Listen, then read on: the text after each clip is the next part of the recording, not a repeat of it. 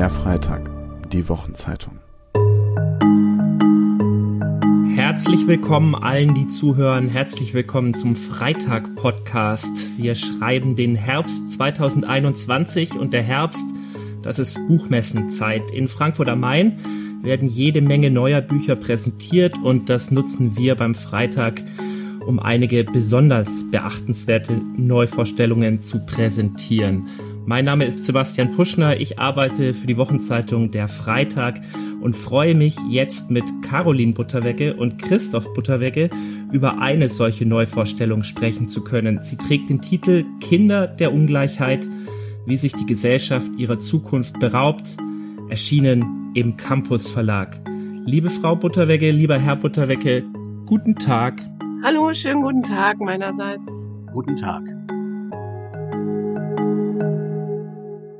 Ich äh, bitte Sie einfach mal, sich selbst vorzustellen. Frau Butterwegge, was sollte man über Sie wissen? Ja, mein Name ist Caroline Butterwegge. Ähm, ich bin ähm, an der Universität zu Köln beschäftigt als Lehrkraft für besondere Aufgaben und lehre dort im Bereich der Lehrerbildung.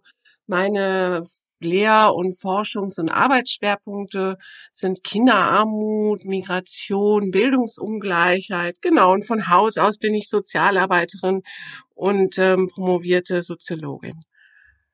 Christoph Butterwegge. Bis 2016 war ich Professor für Politikwissenschaft an der Universität zu Köln.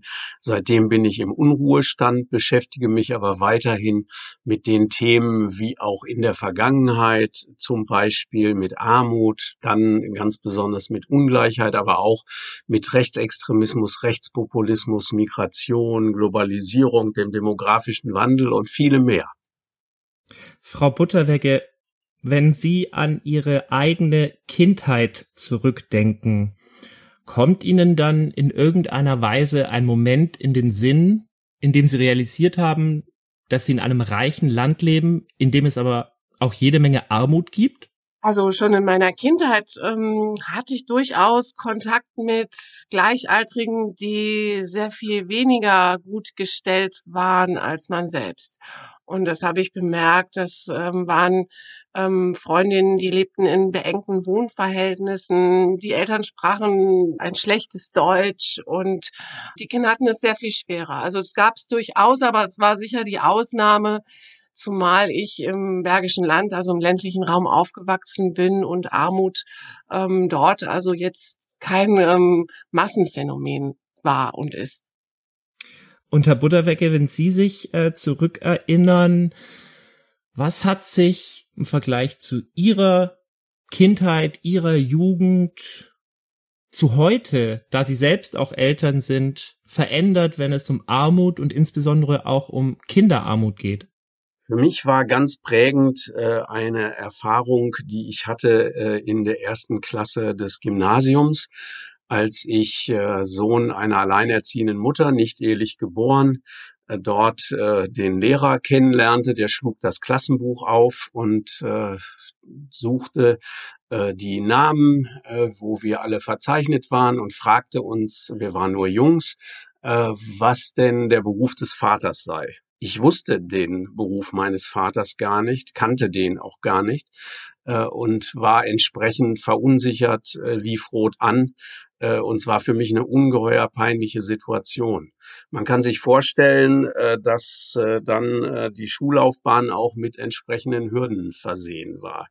Heute hoffe ich, dass Lehrerinnen und Lehrer ein bisschen sensibler umgehen mit der sozialen Herkunft ihrer Schülerinnen und Schüler, dass zum Beispiel auch an der Universität zu Köln, wo meine Frau und ich ja in der Lehrerausbildung auch tätig sind, dieses Thema Kinderarmut stärker verankert ist äh, und auch im Bewusstsein angekommen ist, dass wir in einer Gesellschaft leben, in der äh, Arm und Reich weiter auseinanderklaffen, als das auch früher der Fall war und wo es natürlich darum geht, diese äh, Unterschiede und äh, Interessengegensätze in der Gesellschaft auch offen zu legen und damit sensibler umzugehen. Sie sagen, Sie hoffen, es gibt eine höhere Sensibilität, aber in Ihrem neuen Buch Kinder der Ungleichheit erinnere ich mich an eine Stelle, in der es heißt, naja, Lehrerinnen und Lehrer kommen zumeist selbst aus einem eher gehobeneren Hintergrund, zumindest nicht aus Armutslagen zumeist. Und das wäre ja doch durchaus erschwerend, wenn es denn darum geht, dass auch gerade in den Schulen heute sich Ungleichheit und Kinderarmut artikuliert und zeigt. Also das ähm, war sicher lange Jahre so, dass ähm, die angehenden Lehrkräfte auch aus ja eher akademisch geprägten Elternhäusern kommen. Ähm, ich bemerke aber durchaus einen Wandel unter meinen Studierenden. Also es sind immer mehr ähm, junge Menschen, die aus ähm, Familien kommen, wo die Eltern als ArbeiterInnen tätig sind oder ähm, die selbst auch einen Migrationshintergrund haben, wo also sie dann die ersten, ähm, die erste Generation sind, die den Weg an die Hochschulen in die Lehrerausbildung finden. Und das ist doch deutlich ähm, ausgeprägt, dieser Wandel. Es gibt in Deutschland 13,5 Millionen Menschen unter 18, 2,8 Millionen davon wachsen in Armutslagen auf. 2,4 Millionen davon sind jünger als 15. Wenn wir von Kinderarmut sprechen, dann sprechen wir ja nicht von irgendwie rückläufigen Geburtenquoten, sondern ja, von was sprechen wir dann, Frau Butterwegge? Was ist Kinderarmut? Wie zeigt sie sich und was ist die Realität, die hinter diesen Zahlen, die ich gerade genannt habe, steckt? Also sie zeigt sich ähm, zum einen, das ähm, haben Sie ja schon aufgezeigt, in den Zahlen, die sich, ähm, also die 2,8 Millionen, die zum Beispiel Kinder und Jugendliche ähm, betrifft, die in einkommensarmen Haushalten aufwachsen. Es gibt in ähm, der Armutsforschung ja so verschiedene Konzepte, mittels derer man den Anteil von Kindern in Armut beziffern kann. Und ein weiteres Konzept ist zum Beispiel, dass der Zahl von Kindern oder des Anteils von Kindern in Hartz-IV-Haushalten, also SGB-II-Haushalten, also in Familien, ähm, die Unterhaltsleistungen nach SGB II bekommen. Und das ist natürlich nur die ja oberflächliche Perspektive auf Kinderarmut. Und wenn man aber dann tiefer geht und ähm, tatsächlich schaut, wie wirkt sich Armut auf ein Kinderleben aus, dann ähm, ist man in einer längeren Debatte. Ich könnte das jetzt hier aufzeigen. Also es geht um verschiedene kindliche Lebensbereiche, in denen sich die familiäre Armut negativ auswirkt, insofern als die Kinder dann höhere Risiken haben. Zum Beispiel im ähm, Bereich der Ernährung, dass sie ohne Frühstück morgens in die Schule gehen, dass sie in der Schule kein Mittagessen erhalten. Ähm, Im materiellen Bereich geht es häufig um die Ausstattung mit Kinderkleidung, also mit Winter, mit jahreszeitgemäßer Winterkleidung. Die haben äh, Kinder aus armen Familien sehr viel seltener ähm, eine angemessene Ausstattung, als es Kinder aus nicht armen Familien haben. Das sind aber jetzt nur so materielle Bereiche. Wir könnten auch reden darüber, wie sich Armut im Bildungsbereich auswirkt, also im Bereich der Bildungsteilhabe von Kindern oder auch im Bereich der Gesundheit. Auch hier gibt es sehr viel Forschung zum Beispiel drüber, wie sich ähm, die ähm, Gesundheit von armen und von nicht armen Kindern etwa in Schuleingangsuntersuchungen unterscheiden.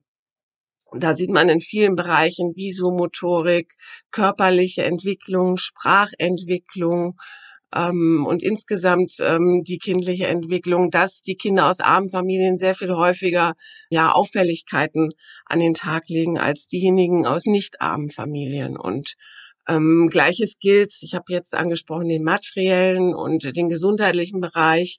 Ähm, man kann auch über den sozialen Bereich sprechen. Da geht's um Kontakte mit Gleichaltrigen, um Freundschaften. Und hier ist bei Kindern aller Altersgruppen auch festzustellen, wenn sie aus armen Familien kommen, dass sie dann häufiger Ausgrenzungserfahrungen machen, dass sie ähm, seltener über feste Freundschaften verfügen, über einen besten Freund, eine beste Freundin und dass ihre, man spricht von sozialen Netzwerken im soziologischen Sinne, ähm, dass sie über geringere, geringer ausgeprägte soziale Netzwerke verfügen. Und ähm, das ist natürlich ein besonders, ähm, ja, für Kinder, für ein Kinderleben bedeutsames ähm, Phänomen, wenn man ähm, als Kind keine Einladungen zu Kindergeburtstagen erhält, weil man vielleicht selber noch keinen hat ausrichten können, weil die älterliche Wohnung zu klein ist. Also da spielen viele Faktoren herein. Und insgesamt ist Kinderarmut also ein Phänomen mit ganz vielen Erscheinungsformen und Auswirkungen, ähm, wo die Kinderarmutsforschung auch ähm, sicher noch ja tiefer zu forschen könnte. Ich erinnere mich an eine Aussage, die Sie im Buch wiedergeben, einer Mutter, die sinngemäß sagt, ich freue mich jedes Mal, wenn mein Kind nicht zu einem Kindergeburtstag eingeladen wird. Und wenn wir über die materiellen Dimensionen dieser Armut sprechen, dann kommt mir die Anekdote in den Sinn oder die Beobachtung, dass in mancher Schulmensa dieser Republik montags äh, weitaus größere Mengen an Essen für größere Portionen zur Verfügung gestellt werden, weil mitunter Kinder ausgehungert aus dem Wochenende zurückkommen. Herr Butterwegge, sind das Beobachtungen, die es in dieser Drastik irgendwann einmal in der deutschen Geschichte, und ich rede jetzt von der Bundesrepublik, von Westdeutschland erst einmal, die DDR ist sicherlich nochmal ein anderer Fall, die es so in dieser Drastik mal zeitweise wirklich nicht gegeben hat, wo man wirklich von einem Aufstieg, von einer Verbesserung, von einer ja ähm, sich abmildernden Armutsproblematik vor allem bei Kindern und Jugendlichen sprechen konnte? Wie sehr sich unsere Gesellschaft zum Schlechteren gewandelt hat, kann man, glaube ich, ganz gut an zwei Zahlen sehen. Im sogenannten Wirtschaftswunder der 50er, 60er Jahre war diese Armut äh, bei weitem noch nicht so ausgeprägt. 1965, also auf dem Höhepunkt dieses sogenannten Wirtschaftswunders, war jedes 75. Kind im Sozialhilfebezug. Heute befindet sich jedes siebte Kind im Hartz-IV-Bezug. Äh, da sieht man, äh, wie stark sich doch dieses Problem auch äh, ja bis in die Mitte der Gesellschaft hinein vorfrisst und wir es nicht länger vernachlässigen können. Woran liegt das? Sicherlich ist eine marktwirtschaftlich kapitalistisch äh, organisierte Gesellschaft immer von Ungleichheit geprägt, weil einer kleinen Minderheit gehören die Unternehmen, die Banken, die Versicherungen und eine große Mehrheit der Bevölkerung ist gezwungen, ihre Arbeitskraft auf dem Arbeitsmarkt zu verkaufen, was nicht so gut gelingt, wenn sie qualifikatorische Defizite haben, wenn die Menschen äh, gesundheitliche oder psychische Beeinträchtigungen haben oder auch wenn sie in Regionen wohnen, wo der Arbeitsmarkt besonders angespannt ist. Ähm, diese ich will sie mal nennen, systemische Ungleichheit des Kapitalismus, äh, kann aber natürlich nicht erklären, warum, jetzt komme ich auf Ihre Frage, warum dieses Problem so zugenommen hat in der reichen Bundesrepublik Deutschland.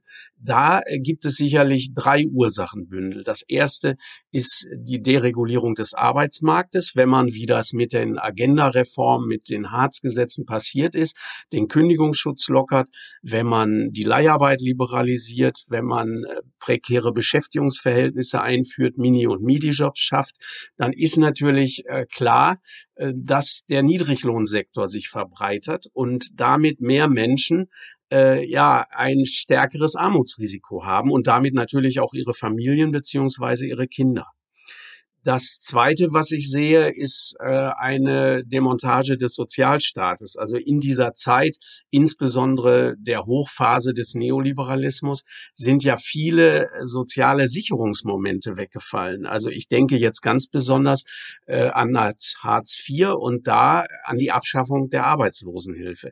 Denn anders als äh, Gerhard Schröder damals versucht hat, diese Reform so werbewirksam zu verkaufen, als er gesagt hat, wir legen Arbeitslosen und Sozialhilfe zusammen, was ja sich erstmal sehr logisch und vereinfachend und nach mehr Transparenz anhört, dass nur noch eine Leistung für zwei da wäre, hat äh, diese Regierung äh, Rot-Grün damals die Arbeitslosenhilfe schlicht abgeschafft. Das war eine den Lebensstandard von Langzeitarbeitslosen noch halbwegs sichernde Lohnersatzleistung und es war eine Leistung, die 2,2 Millionen Menschen bekamen. Äh, davon waren natürlich dann auch viele Familien und Kinder halbwegs noch gesichert. Das fiel weg am 1. Januar 2005 mit der Einführung von Hartz IV. Und das Dritte, was ich äh, als Ursachenbündel äh, begreifen würde für die wachsende Ungleichheit in Deutschland und damit natürlich auch die wachsende Kinderungleichheit, ist eine unsoziale Steuerpolitik, dass man alle Kapital- und Gewinnsteuern, die es in der Bundesrepublik Deutschland gibt,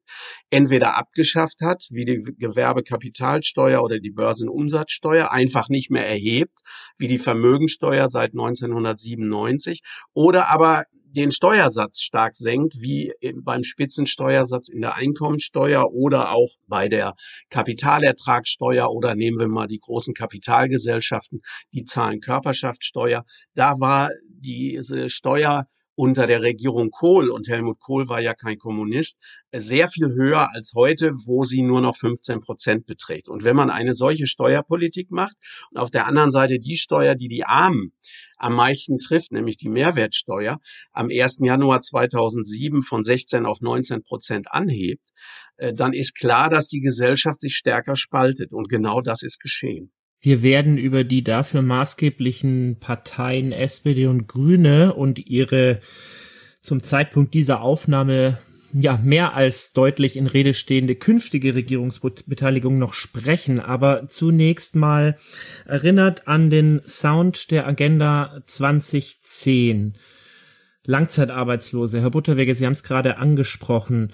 Über die wurde ja vor allem in der damaligen Zeit und wird natürlich mitunter auch noch heute in einer Art und Weise gesprochen, ja, die diese Art der Reform begleitet hat. Also ich sag's jetzt mal ganz deutlich, das sind Schmarotzer, die man dazu bringen muss, sozusagen sich endlich einzubringen und zu arbeiten.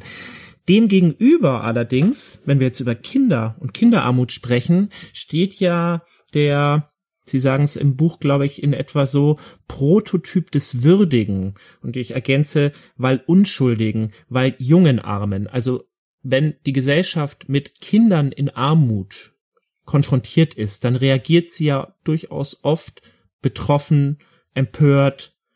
Stellen Sie fest, dass jetzt auch gerade im zurückliegenden Wahlkampf dieses Thema Kinderarmut in einer Art und Weise hm, thematisiert worden ist, die dem Ausmaß dieses Problems gerecht wird? Nein, Kinderarmut ist ein Langzeitskandal in der Bundesrepublik Deutschland. Äh, seit den 90er Jahren, dann verstärkt durch die Agenda-Reform und Hartz IV, ähm, ist dieses Problem eigentlich eines, was äh, der Lösung hat. Und äh, man hat im letzten Bundestagswahlkampf ja natürlich schon am Rande dann auch mal Forderungen vernommen, wie zum Beispiel die nach einer Kindergrundsicherung. Das haben ganz besonders, glaube ich, die Grünen in den Bundestagswahlkampf eingeführt, aber ist ja auch ein Programmpunkt der Linken und der SPD in unterschiedlicher Form, äh, aber genauso wie auch die Rente also das Problem der Altersarmut äh, so wenig äh, eine Rolle gespielt hat im Bundestagswahlkampf, so war auch die Kinderarmut da wenig präsent. Und ich habe äh, in den vergangenen Jahrzehnten ja äh, beobachtet, wie im Grunde konstant äh, die äh, Kinderarmut auf einem ganz hohen Niveau verharrte und wie auf der anderen Seite, und das beleuchtet unser Buch natürlich auch, ähm, reiche Kinder in der Gesellschaft eine wesentliche Rolle spielen, die äh, schon äh, kurz nach der Geburt häufig aus steuerrechtlichen Gründen äh, Millionenvermögen äh, geschenkt bekommen, gar nicht vererbt, weil die Eltern leben noch, aber sie verschenken äh, einen Teil oder manchmal auch äh, ein ganzes Unternehmen oder einen ganzen Konzern äh, an diese Kinder. Äh, und äh, das heißt, die Gesellschaft spaltet sich mehr und mehr. Es ist nicht nur ein Problem der Armut von Kindern vorhanden, sondern wir richten ja diesmal, und das ist das Neue, unseren Blick eben auch auf die reichen Kinder. Denn wer über den Reichtum nicht reden will, der sollte auch über die Armut schweigen. Und wer die Armut wirksam bekämpfen will, der muss den Reichtum antasten. Das ist so eine Grunderkenntnis, die wir unserem Buch zugrunde gelegt haben. Und das heißt natürlich auch, dass es sehr schwer ist, äh, in diesen äh, Reichtumsbereich bei den Kindern hineinzuleuchten, auch wie die leben. Aber man kann schon auch aus äh, Steuerstatistiken entnehmen, dass zum Beispiel zwischen 2011 und 2014 90 Kinder, die unter 14 Jahren alt waren, 29,5 ähm, Milliarden Euro geschenkt bekommen haben von ihren Eltern, weil die fürchteten, dass die Erbschaftssteuer für Firmenerben verschärft würde. Und das waren im Schnitt 327 Millionen Euro Euro. Und da wundert einen schon, dass der Begriff des Kinderreichtums eigentlich nur auf arme Länder angewandt wird, äh, auf Länder, äh, wo äh, die Familien groß sind. Reiche Kinder erben, arme Kinder sterben, nämlich früher. So schreiben sie im Buch. Frau Butterwegge, was mich überrascht hat, jedes zehnte Kind heutzutage geht auf eine Privatschule und auch jede zehnte Neuimmatrikulation auf einer Hochschule ist bei einer solchen, geschieht bei einer solchen in privater Trägerschaft. Kann man daran diese Verschärfung der Ungleichheit ablesen oder ist das vielleicht doch auch ein bisschen zu kurz gesprungen, weil ja durchaus auch private Träger von Bildungseinrichtungen soziale Konzepte und niedrigschwelligen Zugang für auch Menschen mit nicht so viel Geld haben können. Oder anders gefragt, sollte es eigentlich in einem auf Egalität ausgelegten Land möglichst keine privaten Bildungsinstitutionen geben?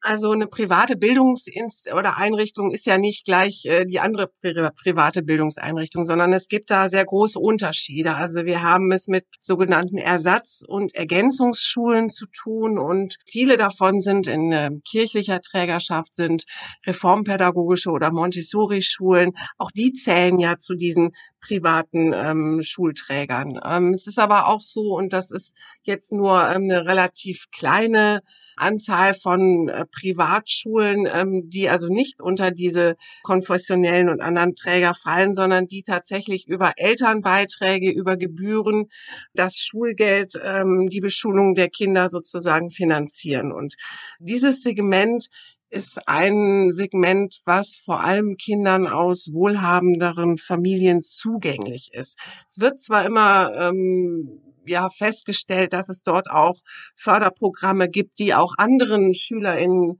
den Schulbesuch ermöglichen, aber de facto ist es so, dass das Einkommen der Eltern und das zeigen auch die Untersuchungen maßgeblich dafür ist, ob ein Kind eine solche Privatschule im engeren Sinne besuchen kann. Und natürlich zeigt sich hier ähm, dass äh, diese Privatschulen sehr viel bessere Möglichkeiten haben, den Kindern individuelle Bildungsangebote zu machen. Also wir haben es dort häufig mit kleineren Klassen, mit vielfältigen Förderangeboten ähm, zu tun und ähm, die sich natürlich deutlich von dem unterscheiden, was eine öffentliche ähm, Schule anbieten kann. Und insofern ist diese Entwicklung problematisch, dass sich sozusagen auch die Schulen aufspalten, die Schullandschaft aufspaltet.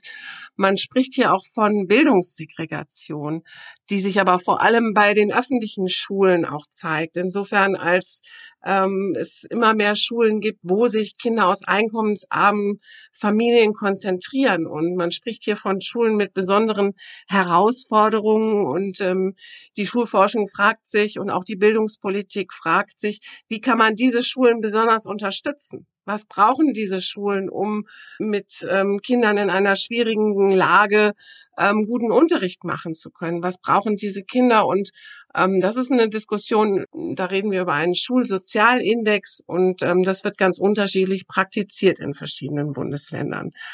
Ähm, also wie kann man Schulen so ausstatten, wenn sie vor schwierigen Herausforderungen stehen, dass sie sehr guten Unterricht machen können. Und es geht eben dann in solchen Schulen häufig nicht viel weniger ums Unterrichten, sondern auch viel mehr ums Erziehen und ums Fördern, als es vielleicht in einem ähm, Gymnasium in kirchlicher Trägerschaft, in einem wohlsituierten Wohngebiet ähm, sich handelt. Was brauchen Schulen in solch schwierigen Lagen? Man könnte ja mal sagen, was brauchen sie nicht? Sie brauchen wahrscheinlich nicht unbedingt einen Lockdown, Schulschließungen und Distanzunterricht, äh, um auf das Thema Corona und Pandemie zu kommen.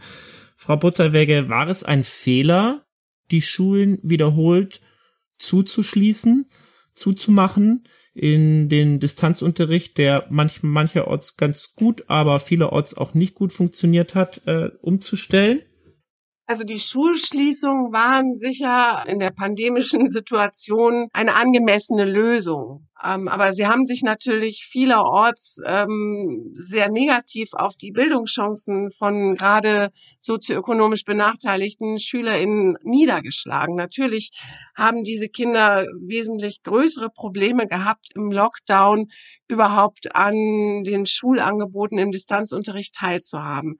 Das hat verschiedene Gründe. Also das geht ähm, weit über die Ausstattung mit digitalen Endgeräten, die den Familien, den SchülerInnen anfangs fehlten, hinaus. Es geht auch darum, dass zum Beispiel die Medienkompetenz ähm, mit digitalen Lernplattformen umzugehen, in diesen, bei diesen SchülerInnen häufig ähm, kaum ausgebaut, kaum gefördert worden war. Das, ähm, das führte dazu, dass viele ähm, Schüler mit ihren Geschwistern über Handy und Arbeitsblätter versuchten, dem Unterricht ähm, zu folgen was aber natürlich für die Kinder aus ja schlechteren sozioökonomischen Verhältnissen wesentlich schwieriger war, in beengten Wohnverhältnissen, ohne ein eigenes Kinderzimmer, ohne einen ruhigen Arbeitsplatz zum Lernen.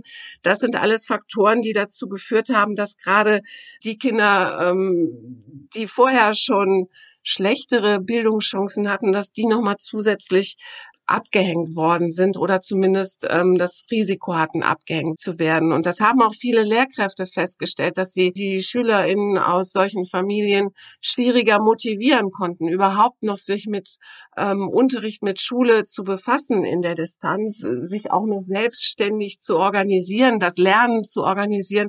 Das sind so Kompetenzen, die sind häufig ja diesen Familien ähm, oder bei den SchülerInnen nicht so groß aus ausgeprägt und haben eben dazu geführt, dass sich die Bildungschancen noch weiter auseinanderdividiert haben zwischen den SchülerInnen, die äh, in großen Wohnungen von ihren Eltern unterstützt worden sind, ähm, und den anderen Schülern, bei denen das eben alles nicht der Fall war. Und das ist ein riesengroßes Problem, auch ähm, wenn man darauf schaut, wie jetzt ähm, zum Beispiel das Aufholprogramm und diese Programme um die Extrazeit zum Lernen oder anderes, äh, wie die funktionieren und darauf abzielen, jetzt diese Lernrückstände, ähm, um die es immer geht, ähm, aufzuholen. Und ich finde das auch ein bisschen schwierig, diese Konzentration allein auf Lernrückstände, die jetzt sozusagen in Ferienzeiten und nach der Schule noch aufgeholt werden können oder aufgeholt werden sollen. Die SchülerInnen haben ganz anderes im Kopf, als jetzt noch mehr Schule zu machen.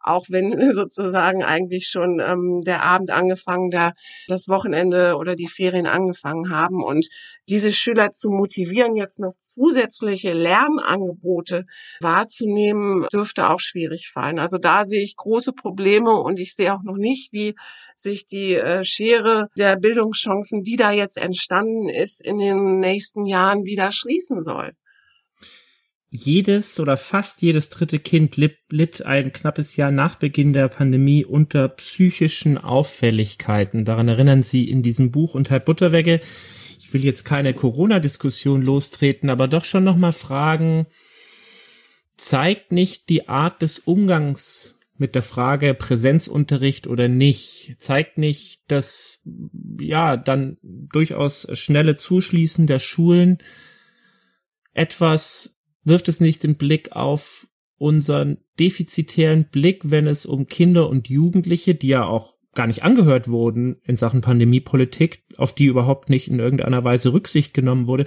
zeigt es nicht, dass wir so gesamtgesellschaftlich nicht wirklich gucken, wie es Kindern und Jugendlichen geht, äh, was sie brauchen und wie es vor allem um diejenigen steht, die in Armutslagen leben? Schulen äh, sind zumindest äh, bei den verantwortlichen Politikern äh, offenbar eben weniger wichtig, äh, als die Wirtschaft, die Unternehmen in Gang zu halten. Also die Industrie hat wenig äh, Beeinträchtigungen erfahren, hat wenig restriktive Maßnahmen zu spüren bekommen. Äh, da sind eben die Betriebe nicht geschlossen worden. Zum Teil hat man an Bändern äh, nebeneinander äh, gearbeitet und äh, natürlich ein entsprechend hohes äh, Infektionsrisiko gehabt. Ähm, da äh, war man, sagen wir mal, weniger strikt, als man das im Bildungsbereich, im Kulturbereich, im Freizeitbereich war.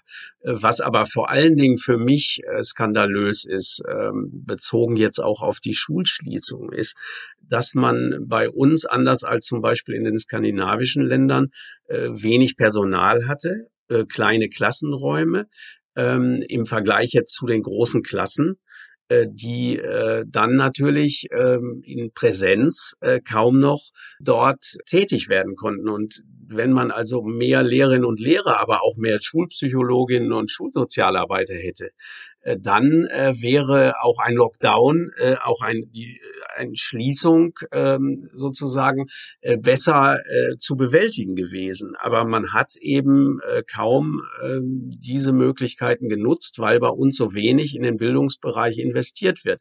Das müsste sich ändern als eine Lehre aus der Pandemie.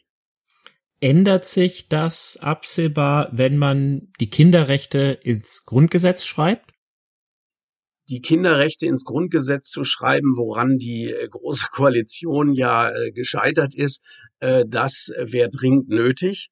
Äh, aber man darf sich keine Illusionen machen. Im Grundgesetz zu stehen äh, mit besonderen Rechten heißt noch nicht, dass diese Rechte dann auch verwirklicht würden. Das heißt, äh, zu glauben, damit hätte sich das Problem dann erübrigt, dass im Grundgesetz die Kinderrechte stehen, das wäre fatal, sondern es muss weiter Druck gemacht werden auf die politisch Verantwortlichen, unabhängig davon, ob es gelingt, in der neuen Regierung dieses äh, ins Grundgesetz auch hineinzuschreiben. Also ich würde mir wünschen, dass äh, gerade auch als Lehrer aus der Pandemie in der Gesellschaft das Bewusstsein wächst, äh, wie wichtig äh, Kinder und Jugendliche sind. Nicht nur jetzt in dem demografischen Sinne, dass äh, ohne Kinder und Jugendliche die Gesellschaft sich natürlich nicht reproduzieren kann und auch nicht im Standortinteresse, dass Kinder und Jugendliche gut ausgebildet sein müssen, damit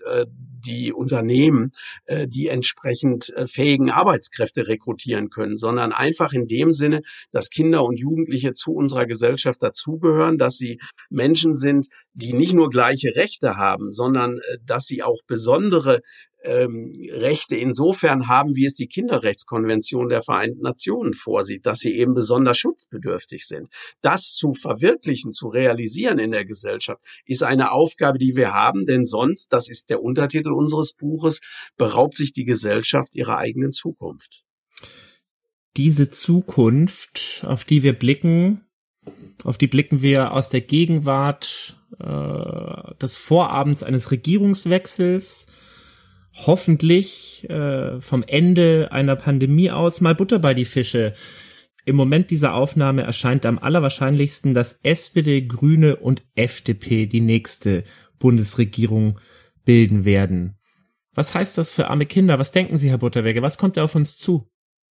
Die SPD und äh, Bündnis 90 Die Grünen haben in ihrem äh, Wahlprogramm äh, die Kindergrundsicherung stehen. Das heißt, sie wollen alle kindbezogenen Leistungen zusammenfassen und damit dann auch verbunden die Kinder in armen Familien materiell besser stellen.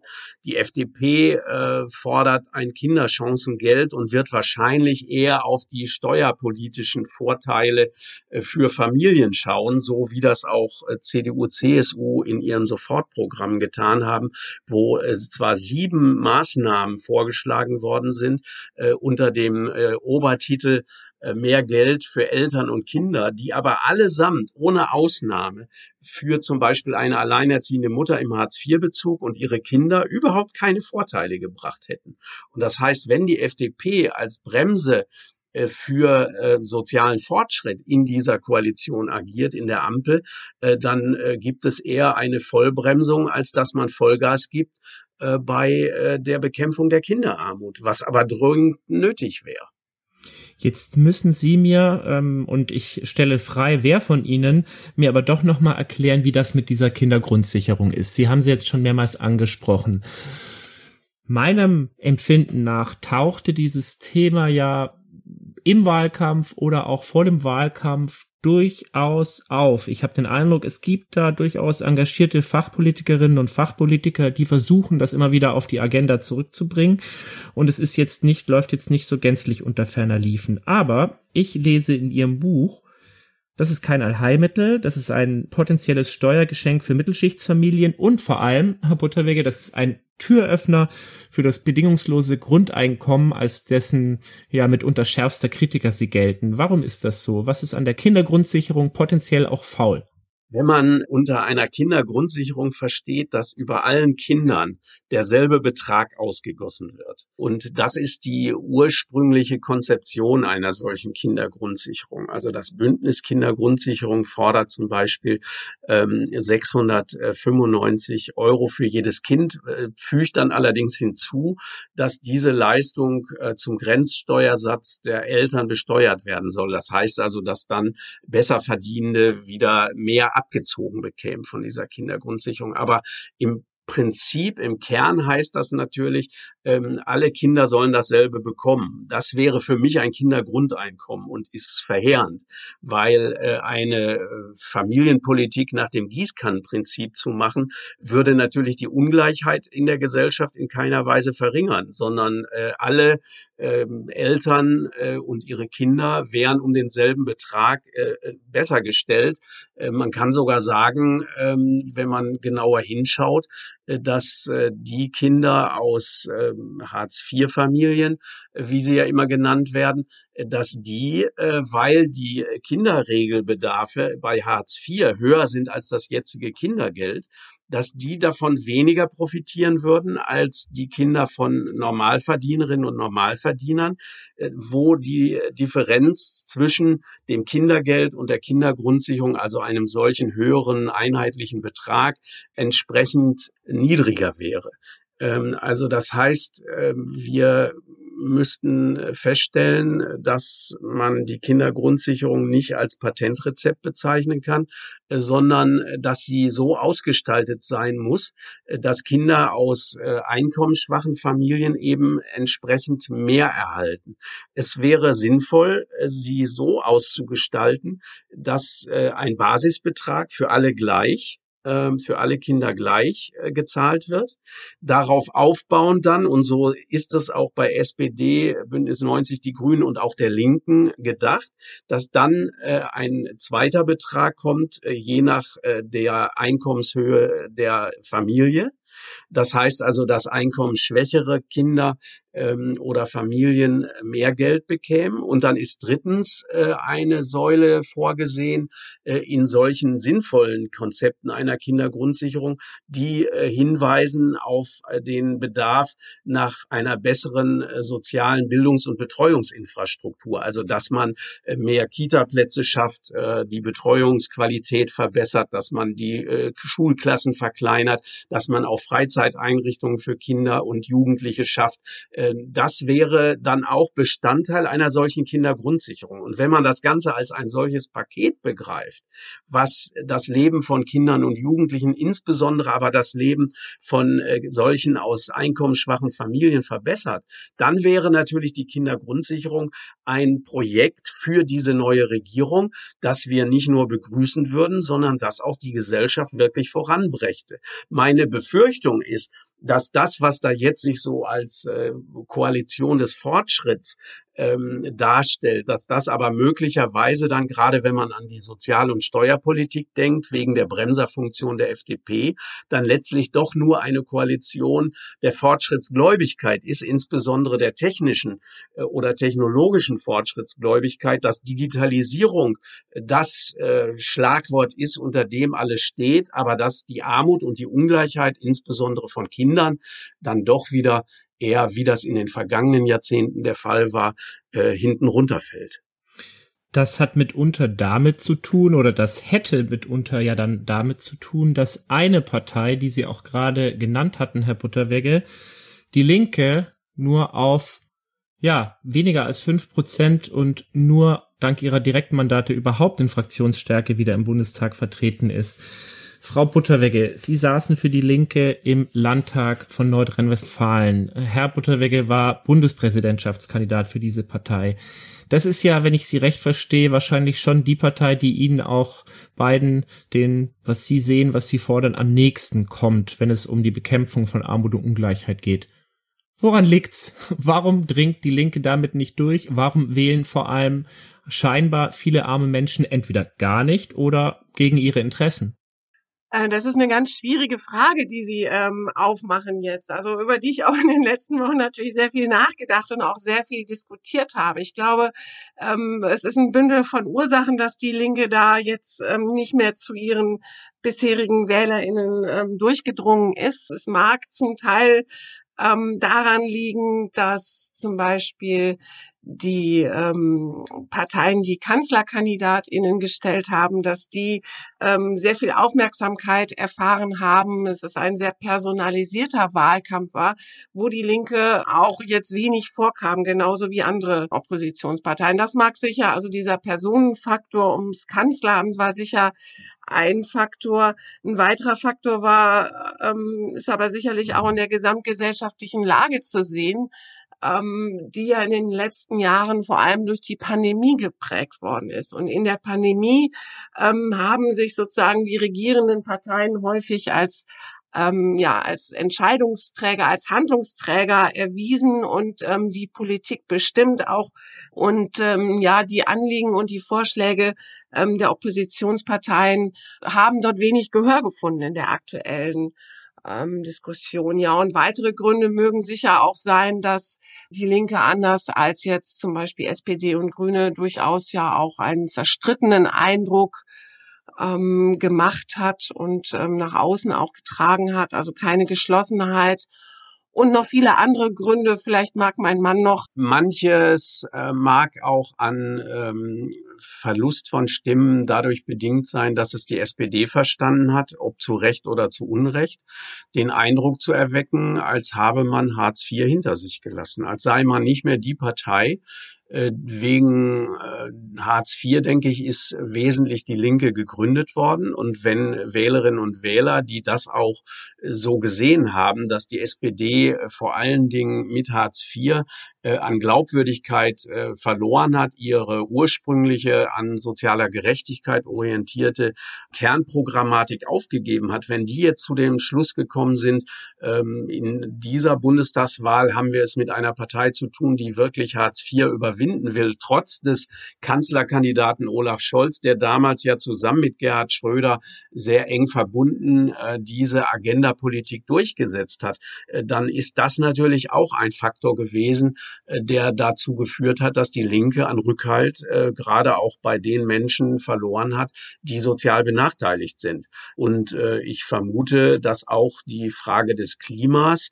eine große Rolle gespielt hat, die äh, dann äh, Wählerinnen der Linken ähm, veranlasst hat, äh, ja, jetzt die Grünen zu wählen. Und äh, wenn man sieht, der dritte Faktor ist dann äh, gewesen äh, bei den Stimmverlusten der Linken, dass äh, viele der bisherigen Wählerinnen und Wähler in den Nichtwählerbereich abgewandert sind, also nicht zur Wahl gegangen sind, dann ist das wahrscheinlich dadurch bedingt, dass man gesehen hat, die Linke kann ihre an sich vielleicht getragenen und akzeptablen und sogar begrüßenswerten Forderungen nicht in praktische Politik umsetzen, zumindest nicht auf der Bundesebene. Und das ist dann natürlich bei einer Bundestagswahl ebenfalls ähm, eher negativ äh, zu Buche geschlagen. Sie führen in Ihrem Buch ja sehr schön vor Augen, wie sich beispielsweise in Köln die Armutsquote, die Armutsgefährdungsquote von Stadtteil zu Stadtteil, von Viertel zu Viertel unterscheidet. Und wenn wir jetzt nicht erst über diese aber auch über diese Bundestagswahl reden, dann kann man ja sagen, Armutsquote und Wahlbeteiligungsquote, das hat was miteinander zu tun. Es gibt Politikwissenschaftler wie Armin Schäfer, die immer wieder darauf hinweisen, dass wir einen großen Teil der Bevölkerung aus dieser Demokratie heraus verlieren, die gar nicht mehr überhaupt, für die gar nicht mehr aufscheint, dass eine Stimmabgabe bei einer Wahl etwas an ihrer Situation verändern könnte. Jetzt müssen Sie mir schon noch mal sagen, ob die Linke oder wer auch immer, aber was sind denn die Schlüssel, um in solchen Vierteln, um an solche Menschen überhaupt wieder heranzukommen? tun uns schwer, wer antworten soll, weil wir beide kein äh, Rezept haben. Äh, also die Linke nicht. Meine Frau ist ja noch im Landesvorstand äh, Nordrhein-Westfalen. Wenn die wüsste, äh, die Linke, wie sie äh, dann wieder äh, sehr stark wird, gerade auch in solchen abgehängten Quartieren, äh, dann wäre für sie ja das Problem äh, quasi schon so gut wie gelöst. Äh, ich als äh, Sozialwissenschaftler äh, habe da ebenfalls äh, keine äh, Patentlösung, vor allen Dingen nicht, weil die Linke, so wie sie sich mir darstellt, ja auch von sehr unterschiedlichen äh, Kräften äh, und politischen Strömungen auch getragen ist, was eigentlich ihre Stärke sein sollte. Aber das ist natürlich schwierig, zum Beispiel bei der Frage, wendet man sich wieder stärker den Abgehängten, den Armen, den Langzeitarbeitslosen zu, also dem ursprünglichen äh, Wählerpotenzial ähm, bei Hartz IV und der Enttäuschung aus äh, der SPD und äh, rot-grünen Politik? Äh, oder ähm, wendet man sich eher äh, denjenigen zu in der Gesellschaft, die diskriminiert werden, die Opfer von Rassismus, äh, von äh, Sexismus und von anderer Diffamierung sind? Da gibt es natürlich innerhalb der Linken ganz unterschiedliche Antworten. Und wie man die zusammenführt und wie man die so zusammenführt, dass eine neue äh, schlagkräftige äh, Linke herauskommt. Äh, das muss die Partei selber für sich diskutieren und klären und ist sicherlich auch nicht übers Knie zu brechen. Das heißt, es wird über Kürz in Kürze darauf keine befriedigende Antwort geben, befürchte ich. Die Zeit würde aber durchaus eine solche erfordern, denn wir gehen jetzt in ein, eine Phase hinein, in der manche ja durchaus wittern, dass es zu harten Verteilungskämpfen kommen wird. Sprich äh, Schuldenbremse, sprich Austerität, sprich Post-Corona-Zeit.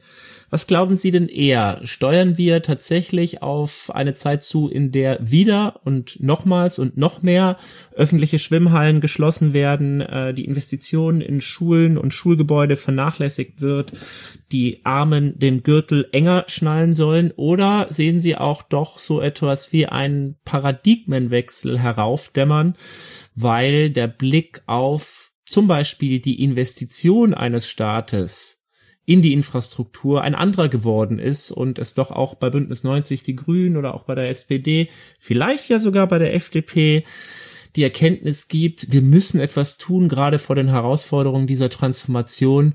Wir können nicht einfach weiter irgendwie sparen. Also ich ähm, gehe da jetzt mal drauf ein. Das ähm, ist ein Problem, ähm, dass tatsächlich die Schuldenlast der öffentlichen Hand so enorm gestiegen ist durch die ganzen Sonderausgaben im Zuge der Corona-Pandemie für Kurzarbeitergeld, für die Autokonzerne und für anderes mehr. Und hier stellt sich jetzt sehr verschärft die Frage, wer zahlt denn für die Krise? Ähm, auch für die Schuldenkrise der öffentlichen Haushalte. Und ähm, ja, die Linke, um da nochmal drauf zurückzukommen, ähm, setzt sich ja dafür ein, dass zum Beispiel eine Vermögensabgabe erhoben wird, um ähm, sozusagen in dieser Ausnahmesituation auch die Vermögenden hier heranzuziehen, damit sie ihrer sozialen Verantwortung auch ähm, Eigentum und Vermögen verpflichtet ja auch gerecht werden. Aber es schlägt sich durch. Diese Krise der öffentlichen Haushalte fängt an, sich jetzt durchzuschlagen in den kommunalen Haushalten, wo sehr viele ähm, man spricht ja von freiwilligen Aufgaben auf einmal zur Disposition stehen. Da geht's dann um Übermittagsbetreuung von Kindern, da geht's um die Finanzierung von Arbeitslosenberatung oder um viele andere Sozialleistungen oder Unterstützungsleistungen, die von Städten und Gemeinden erbracht werden ähm, möchten und sollen, ähm, aber im Prinzip auch nicht mehr dürfen, weil sobald ähm, der finanzielle Spielraum der Kommunen so eng ist, dass sie in Haushaltssicherung sind und was ja zum Beispiel für viele nordrhein-westfälische Kommunen nach wie vor zutrifft, dann dürfen sie solche freiwilligen ähm, sozialen Aufgaben gar nicht mehr tätigen. Und ähm, damit ist natürlich das, was wir fordern, nämlich einen Ausbau der sozialen Kind- und Jugendbezogenen Infrastruktur, ist natürlich in dieser Lage überhaupt nicht zu tätigen. Es sei denn, die angehenden Regierungskoalitionen entschließen sich da jetzt auch über die Schuldenbremse zum Beispiel nachzudenken und insgesamt die Städte und Gemeinden so gut auszustatten finanziell, dass sie diesen so vielen und gewachsenen sozialen Aufgaben auch gerecht werden können. Aber ich sehe jetzt hier Ähm, das muss man sicherlich auch abwarten, was da die Koalitionsverhandlungen ergeben. Ich sehe hier aber jetzt noch keinen Willensaufbruch, dem sich die drei Parteien äh, verpflichten, sondern ich sehe hier eher die Befürchtung, die mein Mann schon geäußert hat, nämlich, dass die FDP hier auf die Bremse tritt und im Prinzip die Städte und Gemeinden mit ihren sozialen Aufgaben auch im Regen stehen lässt. Wenn Sie sich, liebe Hörerinnen und Hörer des Freitag-Podcasts, für genau diese Diskussionen wappnen wollen, dann empfehle ich Ihnen das Buch von Caroline Butterwegge und Christoph Butterwegge, Kinder der Ungleichheit, wie sich die Gesellschaft ihrer Zukunft beraubt. 303 Seiten voller Informationen zu den Themen Armut, Reichtum und Ungleichheit mit speziellem Blick auf Kinder und Jugendliche hier in diesem Land in Deutschland. Das Buch ist erschienen in diesem Sommer im Campus Verlag und kostet 22,95 Euro. Gesprochen habe ich mit den beiden AutorInnen. Und bei der Gelegenheit nochmal der Verweis, wenn Sie sich für eine durchaus elegante Art des Genderns interessieren, in Büchern, in Publikationen, die einem so richtig erst auffällt, irgendwann so gegen Mitte, Ende des Buches, dann sei Ihnen auch Kinder der Ungleichheit nochmal empfohlen. Ich habe es tatsächlich erst irgendwann so währenddessen gemerkt, dass sie ja gendern. Wenn Sie wissen wollen, liebe Hörerinnen und Hörer, wie das Caroline und Christoph Butterwege tun, dann besorgen Sie sich Kinder der Ungleichheit, wie sich die Gesellschaft ihrer Zukunft beraubt. Herzlichen Dank für dieses Gespräch. Vielen Dank. Auch von mir herzlichen Dank. Mein Name ist Sebastian Puschner und ich danke Ihnen herzlich fürs Zuhören. Sie können den Freitag-Podcast abonnieren bei Apple Podcasts, bei jedem anderen Podcatcher und bei Spotify. Und lernen Sie den Freitag gern auch außerhalb dieses Podcasts kennen. Jetzt für Sie als Podcast-Hörer oder Hörerin kostenlos unter freitag.de slash Probe. Herzlichen Dank und bis bald.